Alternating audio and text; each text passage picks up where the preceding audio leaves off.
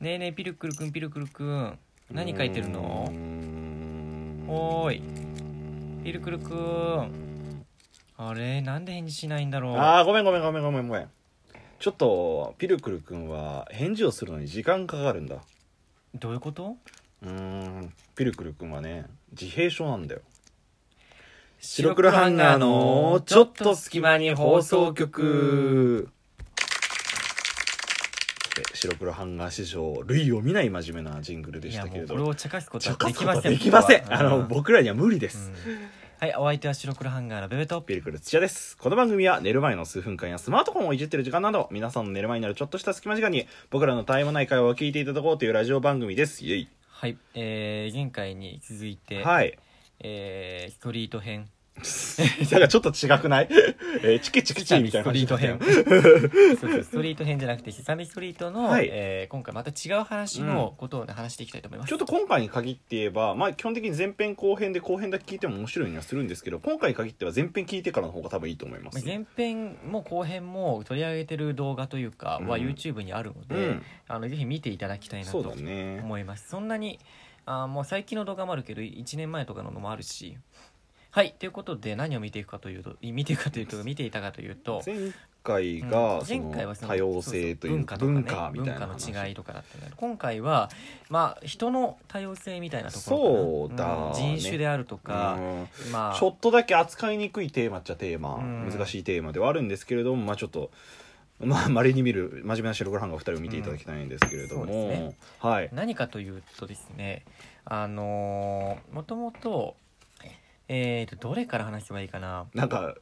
今3つぐらい柱あるんですよ皆さんん 1個ずつ解決していくとりあえずどれからいくえー、っとジェンダージェンダーから前ジェンダー回話したねジェンダー話ちょしちらたっかとら話して中身まで言わなかったけどこういう話があるよっていうことだけ話してそんだけだっけジェンダーってジェンダーはね議論はしてなかったとそ思うかそうかだからそれはでもまあ褒め結構いいなって言ったから一旦他の話そうだ行ねこうかえー、っとだからそしたら人種のやつかなうそうだねう、んあの、まあいいんじゃないでしょうかエルモのというかそのセサミストリートに火星人が来てなんとで火星人 があの日本じゃねえや、え日ー、本海その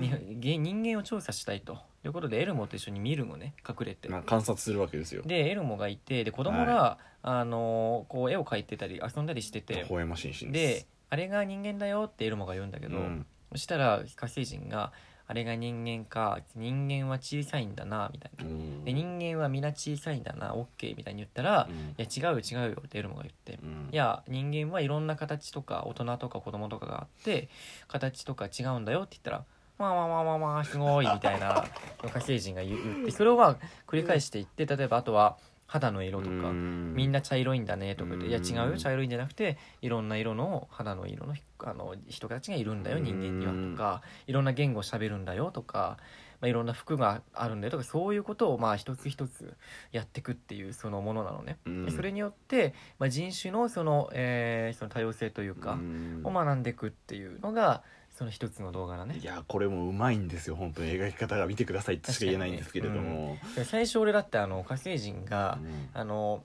特にまあ肌の色のところかな。うんあの黒人のねあのそのなんていうのクリスっていうのと、まあ、あとあと、まあ、男の子がいいんだけど、はいはいはいその二人がまあ食事してるシーンみたいなのがあって、うんそれを見て人間ってみんな茶色いんだなって言うんだけど、ういん や違ういや人間はみんな茶色いんじゃないんだよって言った時に、あすげえこと取り上げんな と。うん確かに確かにうんうわ思うみたいな感じですよそこそこって結構、まあ、ここデリケートセな部分ンシティブなの、うんこういうのってうんでうもなんでセサミストリートこういうのあるかって言ったらアメリカっていうのは、うんすごく多民族国家というか、うんいろんな民族が、まあ、移民の人とかもいるし、うんまあ、集まってできてる国なの大きいね、国だからねそうそうだからいろんな多種多様な人たち、まあ、日系人もいるしもちろん、んいる中でやっぱりそういう日本以上にそういう問題とかいいうのはすごい大きいわけだ、まあまあうんまあだから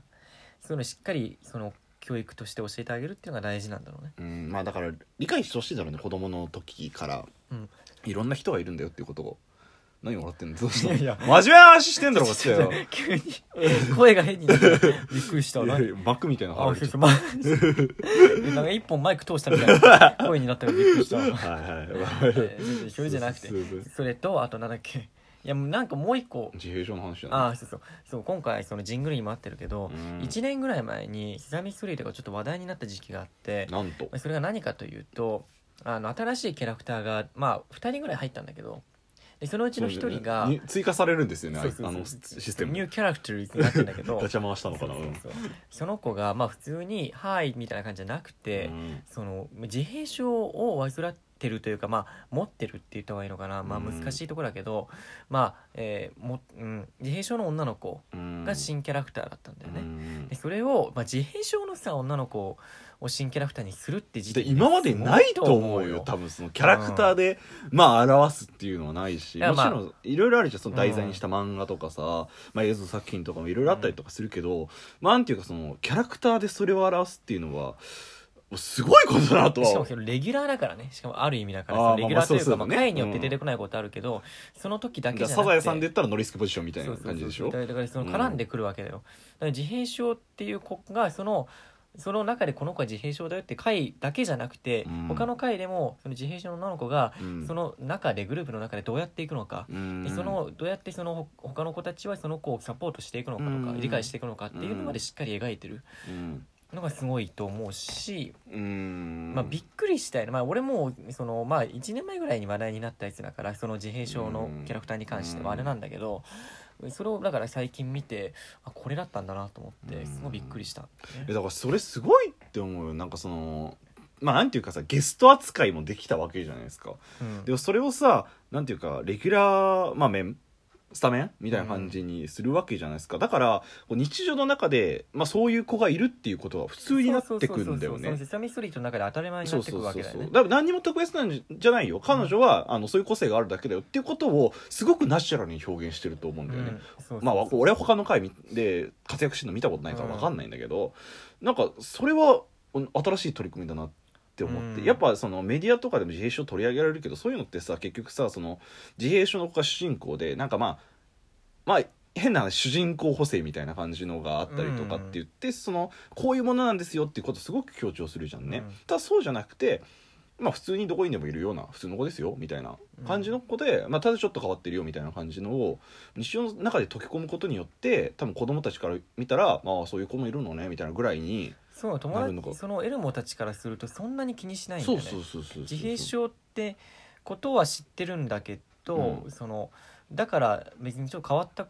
ことで高校がいるんでしょってそのうんだからそれに僕たちが合わせてあげればいいしみたいなところで、うんあのなんだろうねそのなアメリカってそういうところがあるのかなっていう、まあ、ね教育番組だからそうなのかあもしれもないちけど、ろんねちょっとそもちろん大げさには書いてはいるいるかもしれないけどすごいなーってしっかり受け入れてるっていうのが、まあ、それがまあ一つあったりしたよね。うんうんちょっとこれ回はねなんか画期的だなって思いましたね僕すごいねあのーわかりやすいしねわかりやすい、うん多分なんか自閉症って今浸透はしてきてるけど難しい多と思分うピンとは来ないと思うから結局何の病気なのってそいううそうそうかそう何どういうのがまあひ何ってなるから症っていうからまあ症なわけじゃ構文んっ、ていうのがねな何なんだろうなっていう言葉をしっかりその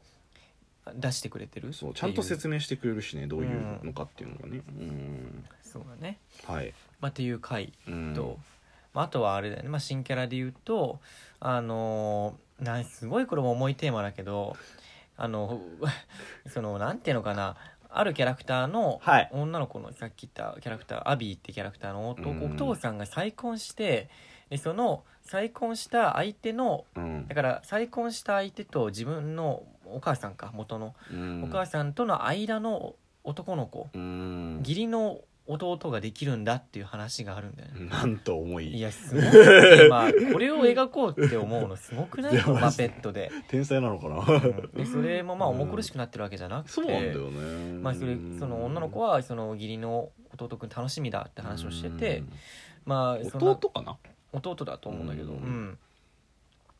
まあ、それで、まあ、あのもちろんその義理の弟くんだからおお父さんが違うわけだから、うまんあ、顔も違うと、まあもちうろんん、いやまあモンスターだからモンスターは違うんだけど、うんまあ、外見が違うというところからもしっかり入ってて、まあ、結果的には別に義理っていうところは関係なくてもう家族だよねっていう話で、まあまあ、大団円みたいな感じになるんだけど、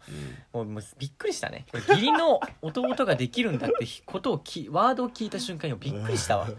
すげえことを描くなととなんか海外の NHK みたいな感じでやってますからねそうこそうそれねうんすごいよねそこにこう着目点がいくっていうのも普通にすごいし、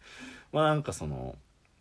それも同じだよねなんかそういう人がいるよみたいな描き方だよねなんていうかねそうそうそう別に何も特別なことじゃないよみたいなうんそうだねうんまあエルモ的には「うん義理の男の女弟と義理って何?」って言うんだけ どまあありまし義たね理っていうのはそうそういう表現がいうことなんだよっていうのをちゃんとそのアビーが理解しててねそう子供ながらにだかアービーっていうのはそのあれだよねそう女の子ねうん女の子はねらその再婚するってことに関して結構いろいろあると思うんだけどそれをそう明るく描いてんだよねちゃんと暗すぎず前前向きににポジティブに描いてるとところがまたうんもうすごいなっていうね義理の弟って難しいじゃんたどう接したらいいか分かん ない俺だったらもし自分ができたとしたらねってそうこそうとねすいごい明るく前向きに捉えてんのねうんそれがまたすごいなって思うのいやなんかさどのテーマも共通して割と言えることはもうなんていうか受け入れまし受け入れ方がすごいよねなそんうだてからいいうかろんな人がいていろんなうんまあ文化があってうんそれを一つ一つちゃんと受け入れて理解して受け入れていきましょうねっていうのを「セサミストリート」は描いてくれてるまあ、セサミストリート自体ももうな姿形も違えばさ人間がいたりモンスターがいたりうんもうごっちゃごっちゃの世界そうなんだよなん別だよにそのねゴミ箱に落ちたりとかマントを探しに行くだけの映画じゃないんですよ そうなんで昔すよあったんでマント探しに行く映あ画あそうなんだそそうのそう人まあ毛布だ毛布かもしれないあのエルモの毛布を探しに行く映画があったんだけうどわ見たことあるかもしれないな、うんまあ、そうな昔はそういうなんかこうなんていうのかなアニメチックアニメチックだったりその英語の勉強とか ABCD とかだったけど、内容を見てみるとやっぱさすがアメリカというかね、うんうんまあ、あくまで今回ベベが話してくれたって俺が見たのは、まあ、一部抜粋したものというか、他にもいろいろ多分深いテーマってあると思うそしね PPAP のも見た な、うん、あれは CCBC ねうん CCBC ねクッキークッキーバタチョコクッキーみたいなまあなんか今回そういうちょっとそういったものがあるよっていうことをねあの、まあ、ベベので方こかれらを。機に「セサミストリート」まあ子供向けと思わずにぜひ見てほしい、はい、なんかちょっと考え方もしかしたら変わるかもいやしれないすしごい変わるとうん思う、うんなんか優しい気持ちになれるので本当にほんとほんとうん サンデル方とか見ればいいと思う本当に 何それお相手はベベとビルクル土屋でしたじゃあね